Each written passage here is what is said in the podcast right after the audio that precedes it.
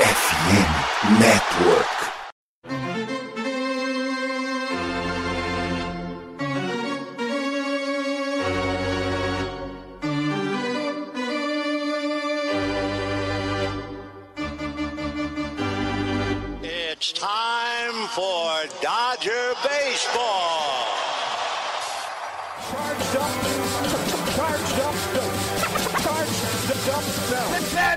Dodgers! Let's go! Another home run party. They, they just keep coming at you.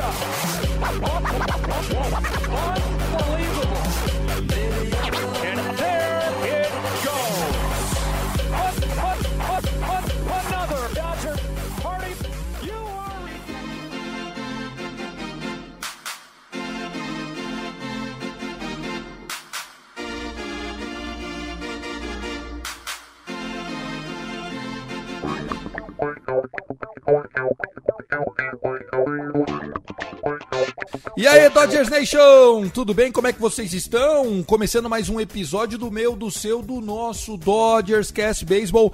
Não é um episódio qualquer, é um episódio Inter Series. Estamos gravando isso na quarta-feira, dia 4, naquele momento entre os jogos 1 e 2 do Wild Card. O nosso futuro adversário sairá do confronto entre Milwaukee Brewers e Arizona D-Backs. E para surpresa de muitos, pelo menos surpresa minha, o D-Backs com Brandon Fat, o magro, venceu o Milwaukee Brewers de Corbin Burns. Isso já mostra como beisebol em outubro é uma loucura, senhores. Vambora, chegando para vocês com o time completo, Fernando Franca, o Dodgers da Massa também tá com a gente ao lado de Gabriel Barros, que está em Porto Alegre esperando a classificação do tricolor carioca lá no gigante da Beira Rio. Começar falando com você, Barros, que já gravou um episódio que não foi pro ar na semana passada. Tivemos um hiato de episódio, mas não foi por sua culpa, a culpa foi minha. Seja bem-vindo, meu irmão. É, bom, bom dia, Tiagão, bom dia, Fernandão.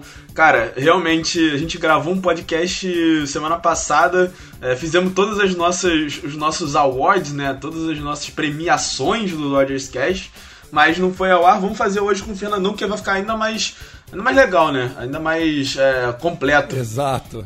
Vai ficar mais legal, exatamente. Cara, é, não foi pro ar, peço desculpa, mas tive uns problemas pessoais.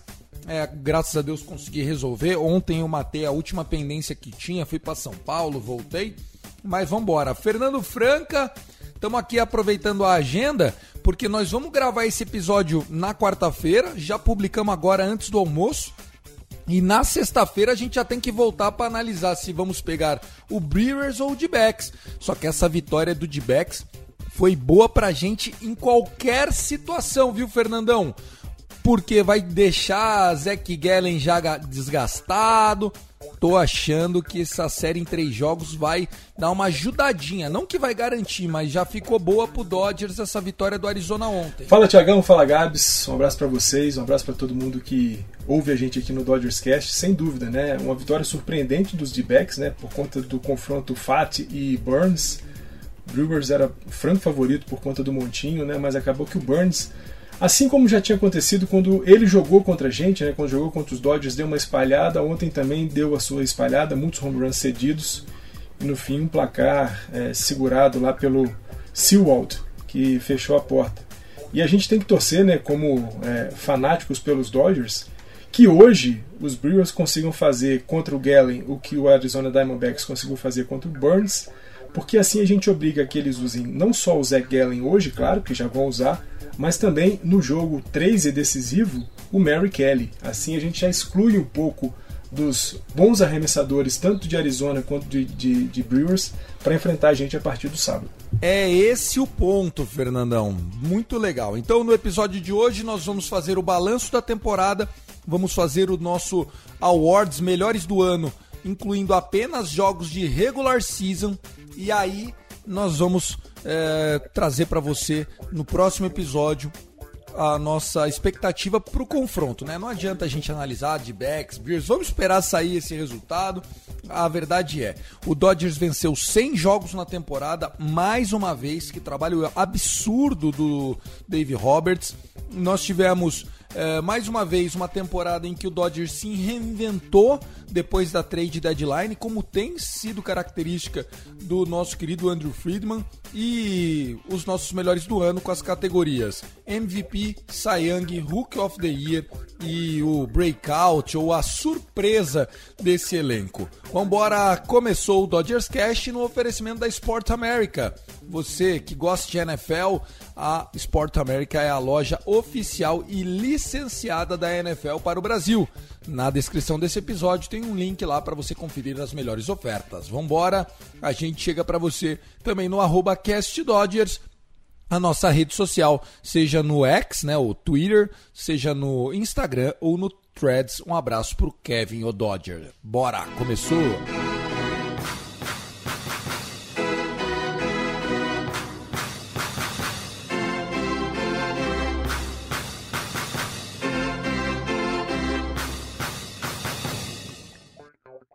Senhores, vitória no domingo, último jogo do ano, lá na Bahia de São Francisco, centésima vitória. Acabamos sem 62, né? 100 vitórias, 62 derrotas. Com a vitória contra o Giants, a gente também venceu a série contra o São Francisco Giants por 7 a 6, né, dos 13 jogos, culminando assim em um recorde positivo contra os quatro adversários da divisão, né, tanto Colorado Rockies quanto o D-Backs, contra o Giants e contra o Padres. Terminamos com um saldo positivo em todos eles. Foi um domingo legal, porque a gente teve uma entrada curta do Bob Miller. Eu estava pensando justamente isso. Meu Deus, Dave Roberts por favor. Jogou quatro entradas, shutout e tal. Victor Gonzalez ficou com essa vitória.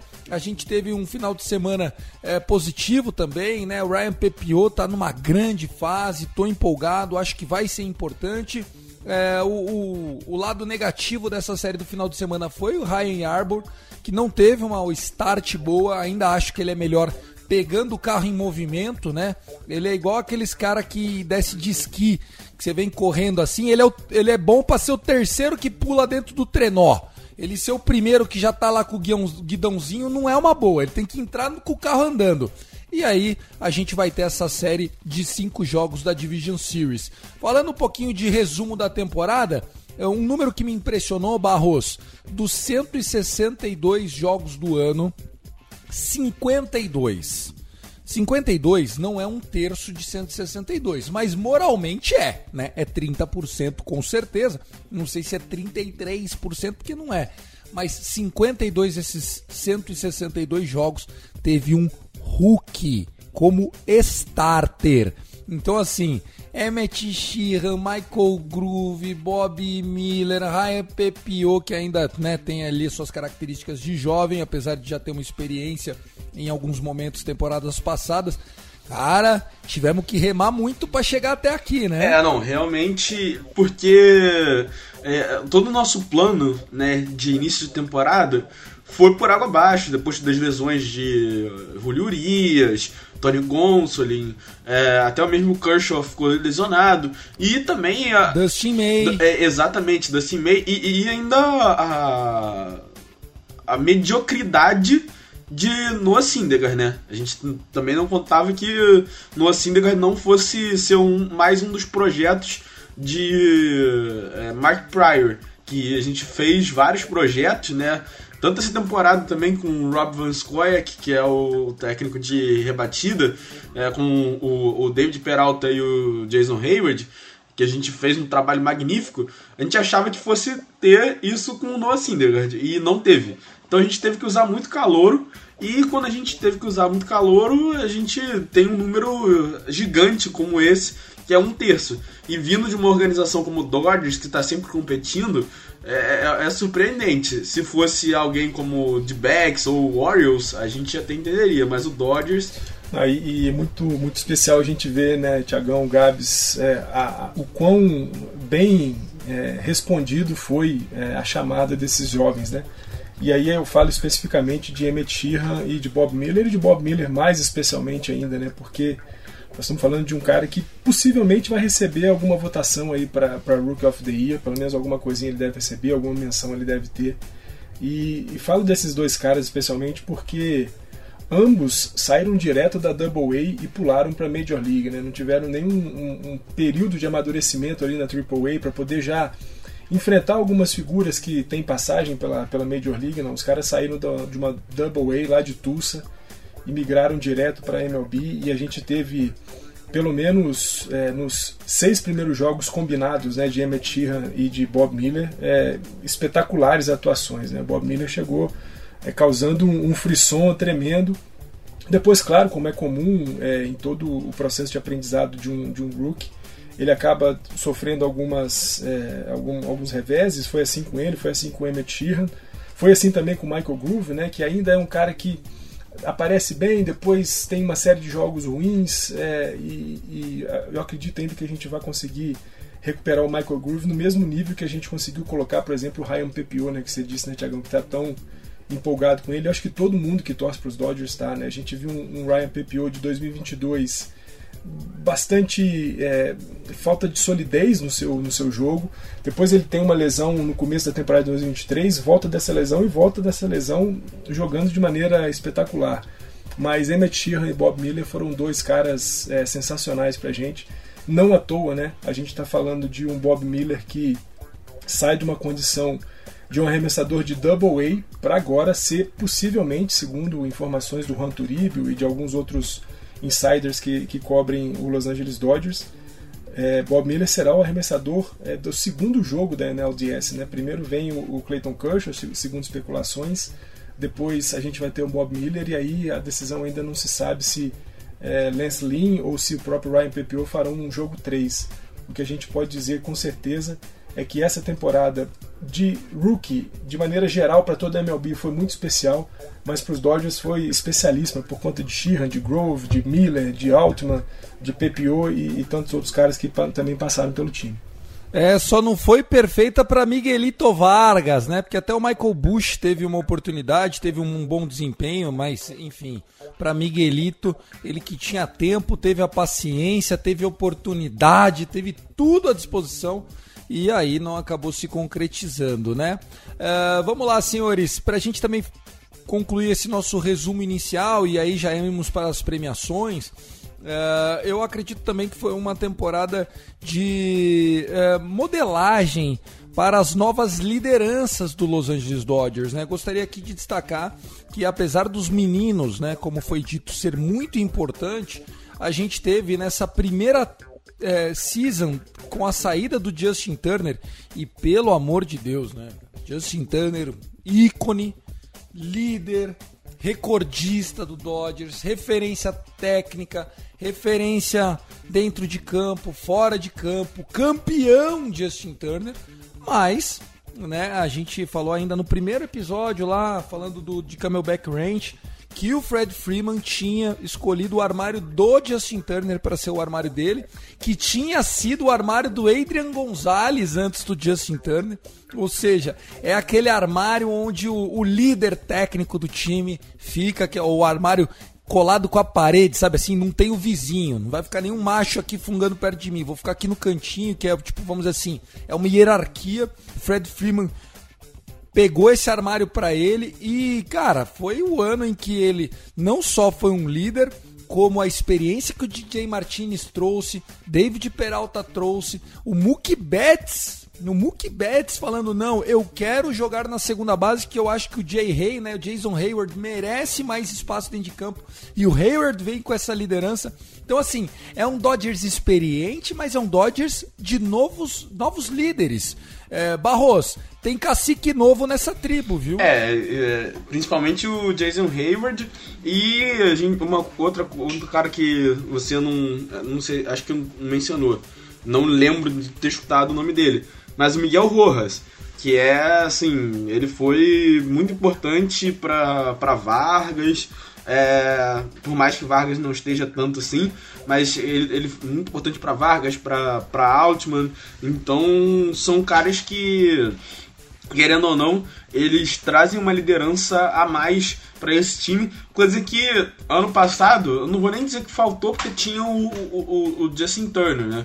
Mas uh, não tinha tantos líderes de vestiário como tem esse ano. E é por isso que a gente talvez confie um pouco mais no time desse ano do que no time do ano passado, por exemplo. E acho muito interessante a gente falar né, que a gente citou aqui vários nomes de caras já bastante experientes, né? só veterano, Martinez, Hayward, Rojas, Peralta. É, são todos caras que em certa medida chegaram para os Dodgers muito naquilo que o Gabs falou lá na primeira participação dele, né? Como é, caras a serem recuperados pro, pelo grupo técnico, pelo corpo técnico dos Dodgers. E de repente esses caras é, não só têm a presença deles é, fundamental dentro do vestiário, né? A gente viu o discurso que o Jason Hayward fez quando os Dodgers garantiram a, a, o título né, e a vaga para os playoffs já antecipadamente mas sobretudo o quanto que esses caras têm jogado dentro de campo, né? Todos eles, absolutamente todos eles são importantíssimos. A gente está falando de uma ótima temporada do Jason Hayward na medida daquilo que ele pôde entregar. J.D. Martinez, não precisa nem dizer, né? O que, que esse cara fez para os Dodgers em 2023 é, é algo assim sensacional. Mais uma vez, David Peralta sendo importante no bastão, mas fundamentalmente na defesa, né? Um luva de ouro, um cara que constantemente ganha é, luvas de ouro na posição dele lá no, no left field. Miguel Rojas, que talvez tenha sido a maior fria né, que o cara possa ter entrado, né, porque ele vem para os Dodgers para ser um backup, assim, jogar uma vez, duas vezes na semana, ou às vezes entrar no meio do jogo para poder cobrir o Gavin Lux, que seria o nosso shortstop. E aí a gente fala aqui, né, infelizmente durante o Spring Training o Gavin Lux teve a lesão seríssima que o tirou da, da temporada. E simplesmente o Miguel Rojas toma conta absoluta ali do shortstop sendo um cara que, como o Gabs falou, orienta os, os jovens, mas o, o, próprio Mookie Betts chegou a citar né, o quão importante o Miguel Rojas foi para ele ali né, na segunda base, porque afinal de contas nós estamos falando de um cara que está se adaptando, embora o Mookie Betts seja um, um fenômeno, está se adaptando à, à, função de infield, à, à, posição de segunda base. Ele falou o quão importante foi o Miguel Rojas orientando um posicionamento, é, como é que você vira as, as queimadas duplas e tudo mais. Então, assim, é, especial a, temporada para os Dodgers e essa mistura de jovens ultra talentosos com veteranos que funcionaram muito bem dentro do corpo de jogadores dos Dodgers é, foi fundamental nos 162 jogos. Eu tenho certeza que quando a gente estiver fazendo nossa projeção lá para a NLDS, nós vamos falar mais disso porque esses caras vão ser muito importantes também. Eles deverão ser muito importantes porque, assim como aconteceu no ano passado, quando o Padres eliminou o Dodgers, numa melhor de cinco, né? Perdendo o primeiro jogo, né? A gente ganhou o primeiro jogo, depois tomamos três jogos seguidos, tomando uma virada vexatória no jogo 4. Agora, mais uma vez, a gente vai ter essa. Nós vamos ter que tomar muito cuidado, né? Séries de cinco são muito perigosas, mas falaremos disso no próximo episódio porque agora no próximo bloco vamos ao Oscar Dodgers Cast 2023, o Awards do ano regular season.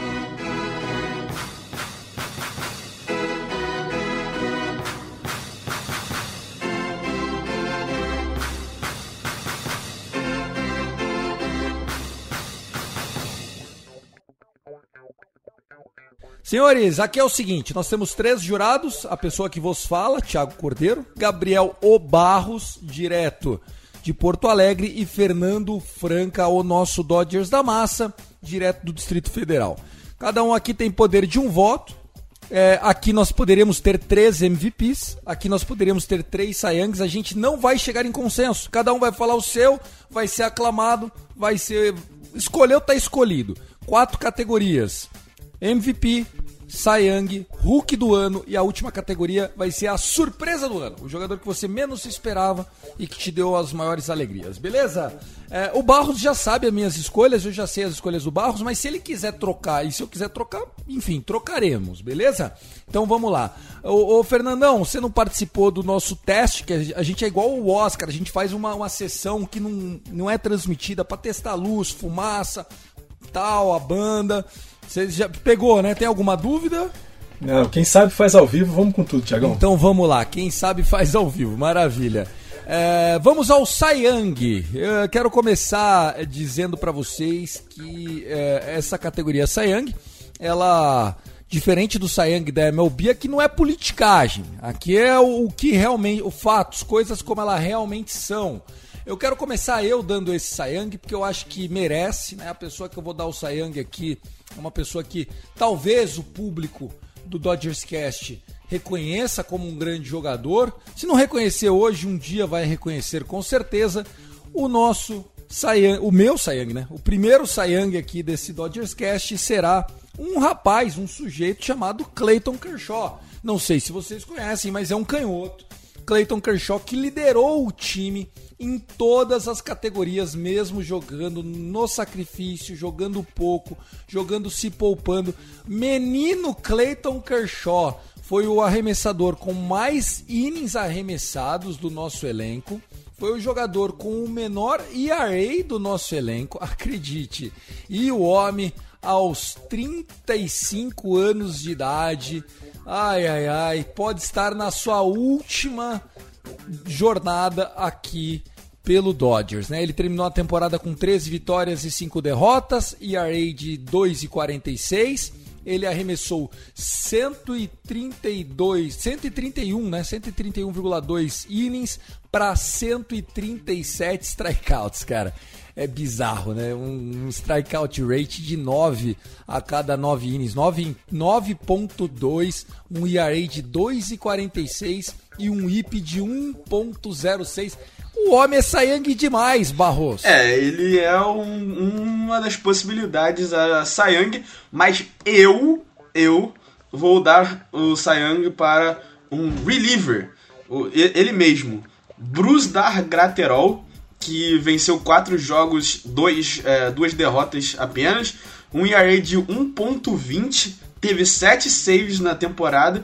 É, eu acho que ele foi um dos arremessadores mais importantes desse nosso time e uh, ele merece o reconhecimento aqui. Vou deixar pro, pro Fernandão. Pera, pera, pera, vamos comentar, vamos comentar. É o seguinte, Brustrar Galaterol se tornando aquilo que a gente sempre pensou que ele poderia ser quando veio na troca do Kenta Maeda lá do Minnesota Twins, como um jovem é, sem experiência alguma nas Big Leagues. Ele terminou com um IP de 0,97. O homem arremessou é, para 48 strikeouts, sendo que a gente sabe das dificuldades que ele tinha para conseguir os seus strikes, né? Ele é um jogador que, que eh, provocava pouco swing and miss, mas ele conseguiu, senhores, 48 Ks em 67 innings. Não é de se jogar fora.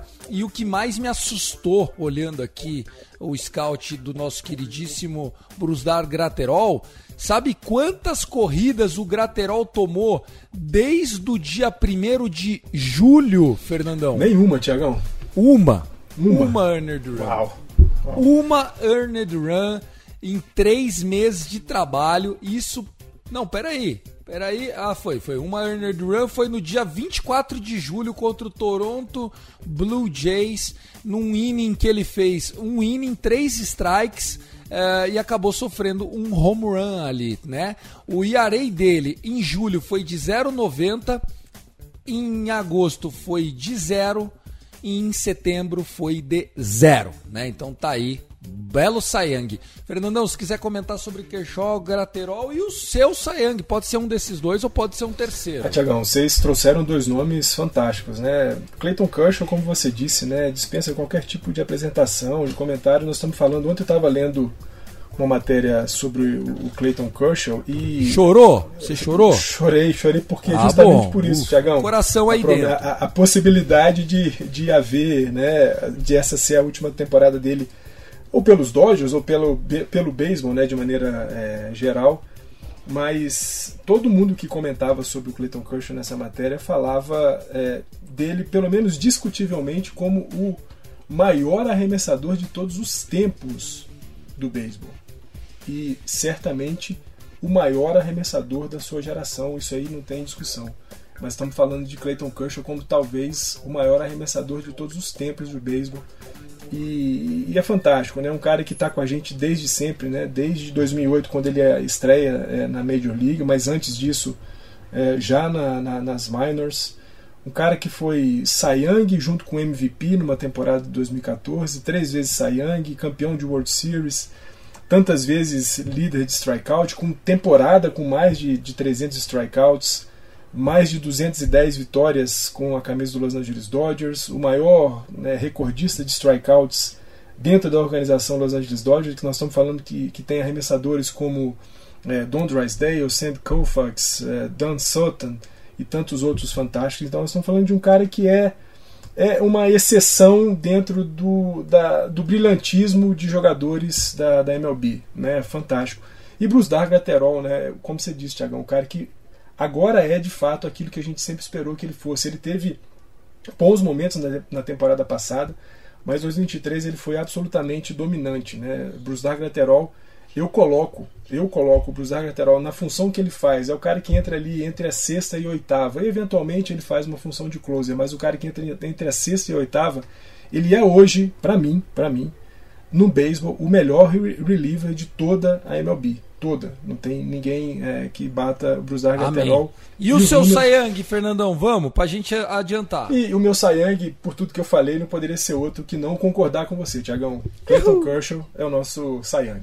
Tá aí, bom, bem escolhido, bem decidido. Tenho certeza que o Barros também aprova. Então, os nossos Sayangs nesse Awards foram eles, né? Bruce Dar Graterol e Clayton Kershaw. Ambos receberão o Sayang, porque aqui a gente é democrático.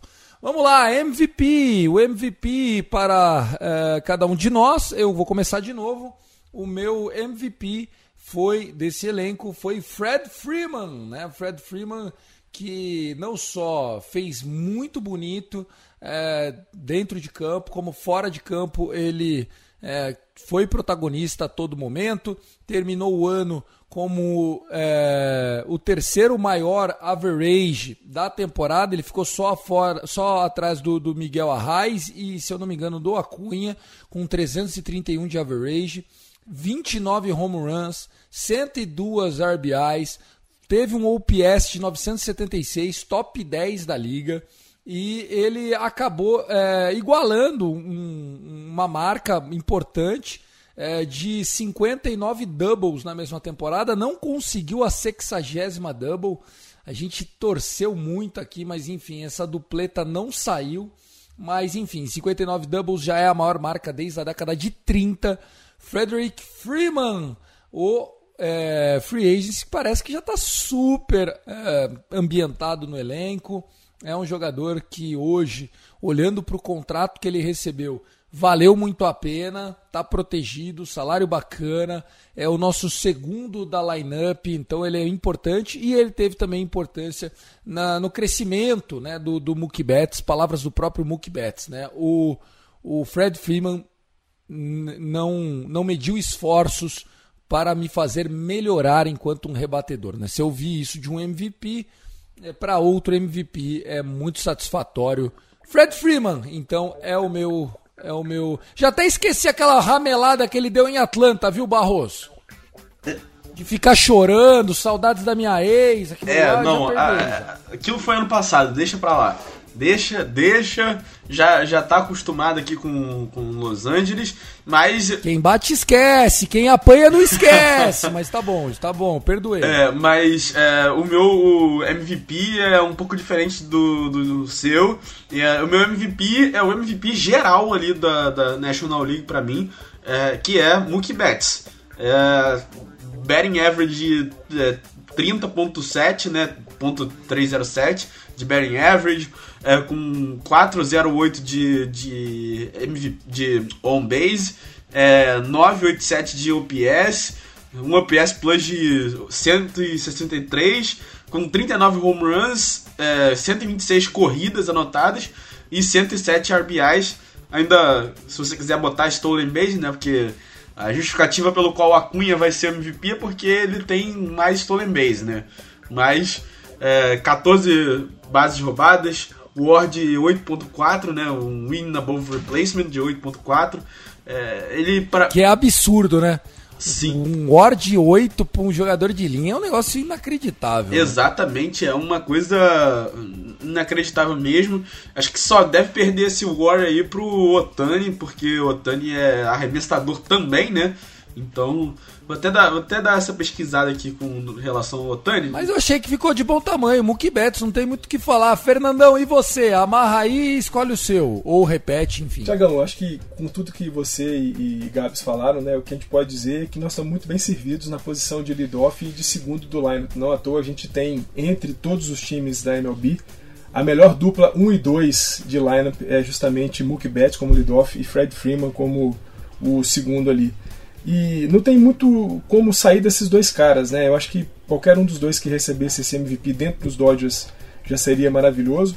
É, eu concordo muito com o Gabs, né, que o, o MVP da, da, National League só não vai para o Mookie Betts por conta é, do que fez roubando base o Acunha Jr., mas eu vou também, dessa vez concordo com, com o Gabs, eu vou de Mookie Betts como nosso MVP, mas sem de forma alguma diminuir e pelo contrário, né, só celebrando cada vez mais a presença do Fred Freeman com, com os Dodgers, por tudo que a gente já falou aqui, né, pela liderança, pela posição que ele tomou dentro do vestiário, é, que ele tem dentro de campo e, e, não só influência os outros jogadores, mas principalmente com o que ele faz. Né, 59 duplas é algo estrondoso para 2023, mas dessa vez Mookie Betts é o nosso, é o meu MVP junto com o Gabs.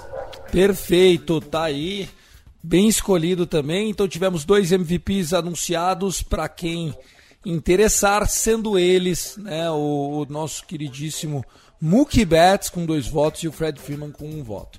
Vamos agora ao prêmio Hook of the Year. Né? O Hook of the Year é o prêmio dado para molecada, né? sem molecagem aqui nesse caso. É, começo Acho que é um, um prêmio fácil de, de, se escolher. Espero não ser unânime para a gente poder prestigiar mais de um jovem aqui nesse quadro. O Hook of the Year, na minha opinião, é de um cara que não só foi importante dentro de campo, como é, financeiramente para o clube foi importante e como salvou de uma enxurrada de críticas o front office.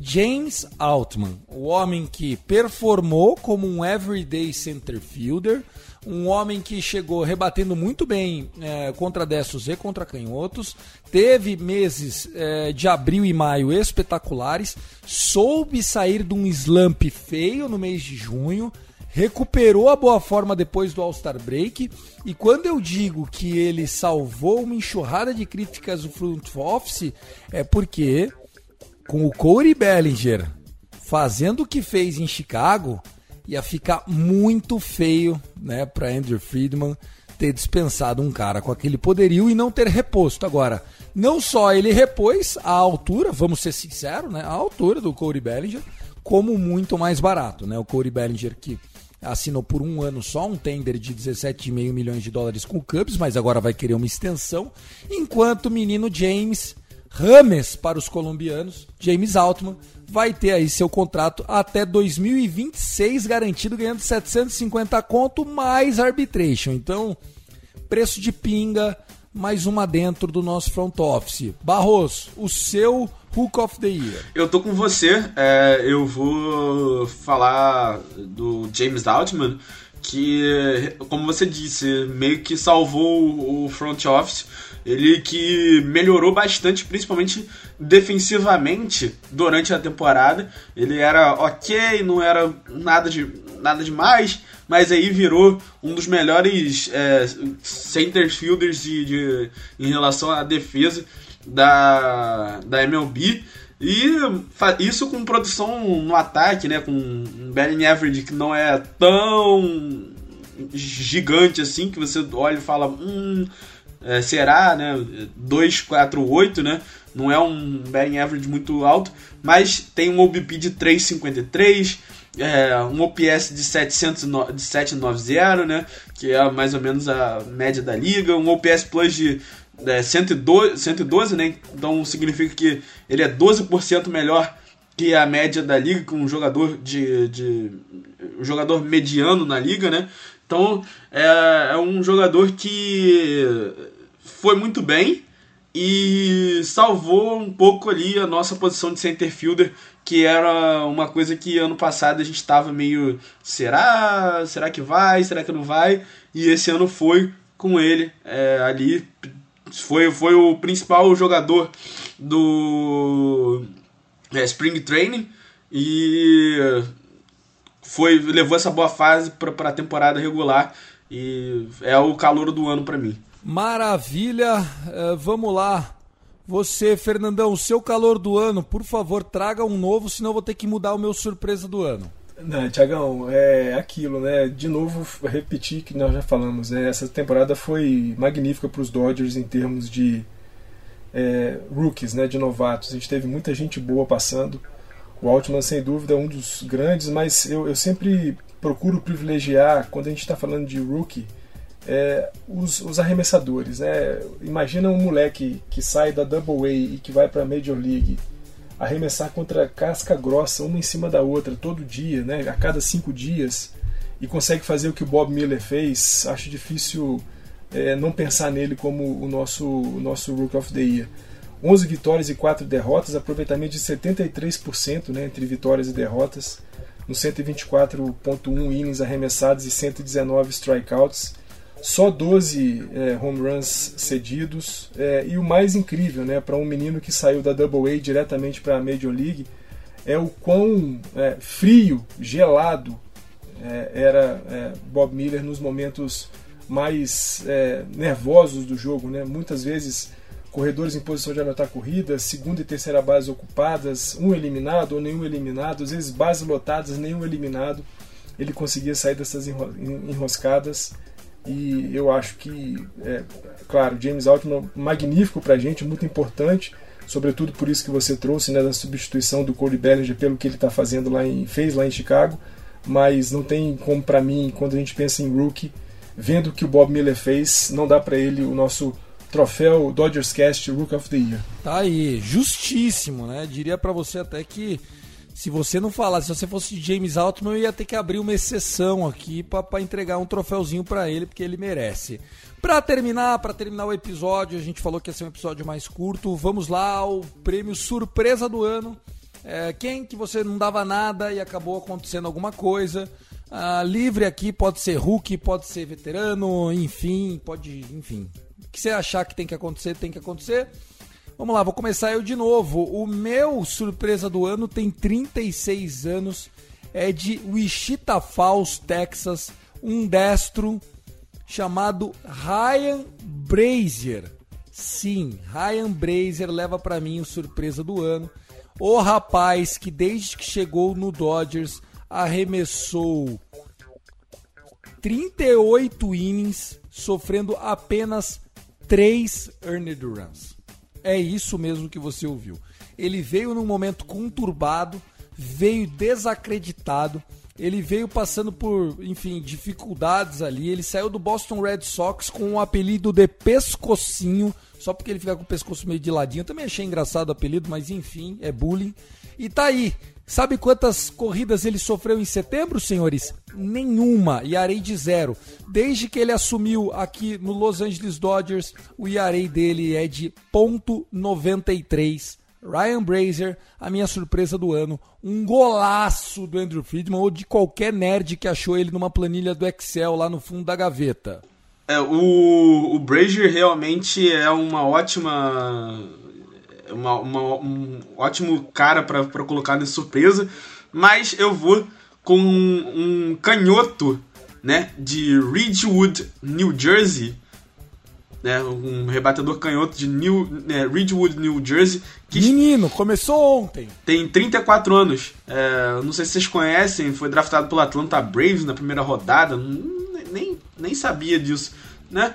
É, Jason Hayward que era um dos piores jogadores eh, para se, pra se ter no elenco nas últimas temporadas. Tinha tido, se eu não me engano, eram 10 home runs nas últimas duas temporadas dele em Chicago. É, deixa eu ver se é isso mesmo. É 9 home runs nas últimas duas temporadas dele em Chicago. E só nessa temporada bateu 15 com, um, com 26,9 de batting average. É, 340, é, 34% né, de OBP e um OPS de 81.3, né? Então, e um OPS Plus de 117, 17% é, melhor que a média da liga. É, Jason Hayward para mim foi espetacular essa temporada. defensivamente, é, tanto ofensivamente e também no Clubhouse, que foi uma, uma das lideranças mais incríveis desse, desse time aí. E para mim não foi tanto surpresa porque no início do ano eu falei dele, né, eu avisei que, que eu estava interessado para ver ele, para ver o próximo projeto do Rob Van Skoyak e fui certeiro nessa e o Dodgers também foi certeiro nessa contratação. Maravilha, gostei, já repetindo o seu pique, seu palpite, eu e o, e o Barros já tínhamos repetido, eu, o Brazer, ele e o Jay Hay. Agora eu quero saber do Fernandão. E aí, Fernandão, quem é o seu jogador surpresa da temporada? Aquele cachorro magro que ninguém dava nada e aí tá salvando a gente. Tiagão, todo mundo aqui, né? Você e o Gabs falaram de senhores já, né? Veteranos, tanto o Brazier quanto o Hayward são experientes. E eu vou seguir nessa toada, né? Vou trazer um rapaz de 36 anos, como vocês já deram a bio aí do tanto do Brazier quanto do, do Hayward. Vou dar a bio desse cara aqui também. 36 anos, Miami, Flórida. Uma temporada de bom aproveitamento no Boston Red Sox na temporada passada, mas de pouquíssimas corridas impulsionadas, pouquíssimos home runs rebatidos. E eis que ele, numa aposta 8 ou 80 do Andrew Friedman, chega para ser a 80 aqui no Los Angeles Dodgers. Ele, J.D. Martinez. Que homem, Que temporada né? sensacional desse, desse veterano, o cara que é, se redescobriu um grande slugger né, no, no Los Angeles Dodgers. Só pra gente ter ideia aqui, nós estamos falando de um cara que em 2022 rebateu 16 home runs pelo Boston Red Sox e, e, e simplesmente dobrou e colocou mais um quando jogou pelo Los Angeles Dodgers, 33 home runs, somente 62 corridas impulsionadas esse ano. Ele está no clube né, dos caras que tem mais de 100 corridas impulsionadas, 103, com 27,1% de aproveitamento. Então, o J.D. Martinez, que, é, de novo, né, ainda complementando aqui que nós falamos, fundamental na temporada regular e aí quando a gente pensa em playoff, é, juntando toda a experiência que a gente tem com Miguel Rojas, com Betts, com Freeman, com ele, Hayward, Peralta, isso vai fazer muita diferença para a gente e tomara, tomara que JD continue rebatendo muito, muito como ele tem feito na posição, na função né, de rebatedor designado pelos Dodgers. Gostei, ficou bem escolhido. Então vamos lá, só repassando nossos prêmios: Young aqui, Clayton Kershaw e também Brusdar Graterol aqui no, nos prêmios de MVP Fred Freeman e Mookie Betts. É, na ordem Mookie Betts e Fred Freeman, com dois votos para o Mookie. Tivemos de é, Hook of the Year, James Altman com dois votos e Bob Miller, merecidíssimo, com um voto. E surpresa do ano, cada um trouxe um, os três acima aí de 34, 35 anos. Brazer, o reliever, Jay Hay, o capitão virtual desse vestiário, e J.D. Martinez, o homem do clean-up hit, né? O homem do clutch, né? O homem que chega para dar aquela paulada a hora que a gente mais precisa. E uma coisa que o JD tem, que a gente sentia falta, é, até com o Justin Turner no ano passado, que não estava bem de saúde e tal, é um destro poderoso, né? Então tá aí JD que Deus abençoe o rolê e o Los Angeles Dodgers. Barros, boa sorte no jogo de logo mais. Um abraço e a gente volta na sexta-feira. Obrigado, Tiagão. Obrigado, Fernandão. A gente volta na sexta-feira para falar um pouco mais de é, dessa pós-temporada aí, nossas expectativas. E hoje vamos buscar a vitória. E para quem não conhece, vá lá no Basquete pelo Mundo lá no Instagram que tô postando todo dia jogos do dia e, e, essas coisas todas de contratação. Então vai lá para ficar sabendo muito mais sobre o basquete. É, não só basquete da NBA, mas basquete pelo mundo inteiro.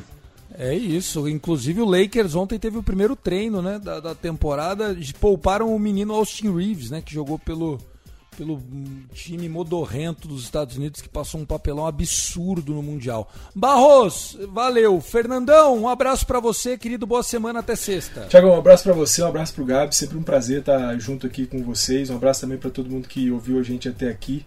Sempre Let's Go Dodgers, porque o melhor está sempre por vir. É isso, senhores. Eu também vou ficando por aqui. Um forte abraço, obrigado pela audiência. Não deixe de compartilhar esse episódio, das 5 estrelas, enfim, toda aquela coisa. Segue lá Dodgers da Massa e arroba Cast Dodgers, além do basquete pelo mundo, né? Como disse o Barros. É basquete pelo mundo ou basquete mundo, Barros? É basquete underline pelo mundo. Basquete underline pelo mundo, jovens, né? Sempre eles. É isso, senhores. Um abraço, valeu, até mais. I love LA. Go, go, go, go! Dodgers! love.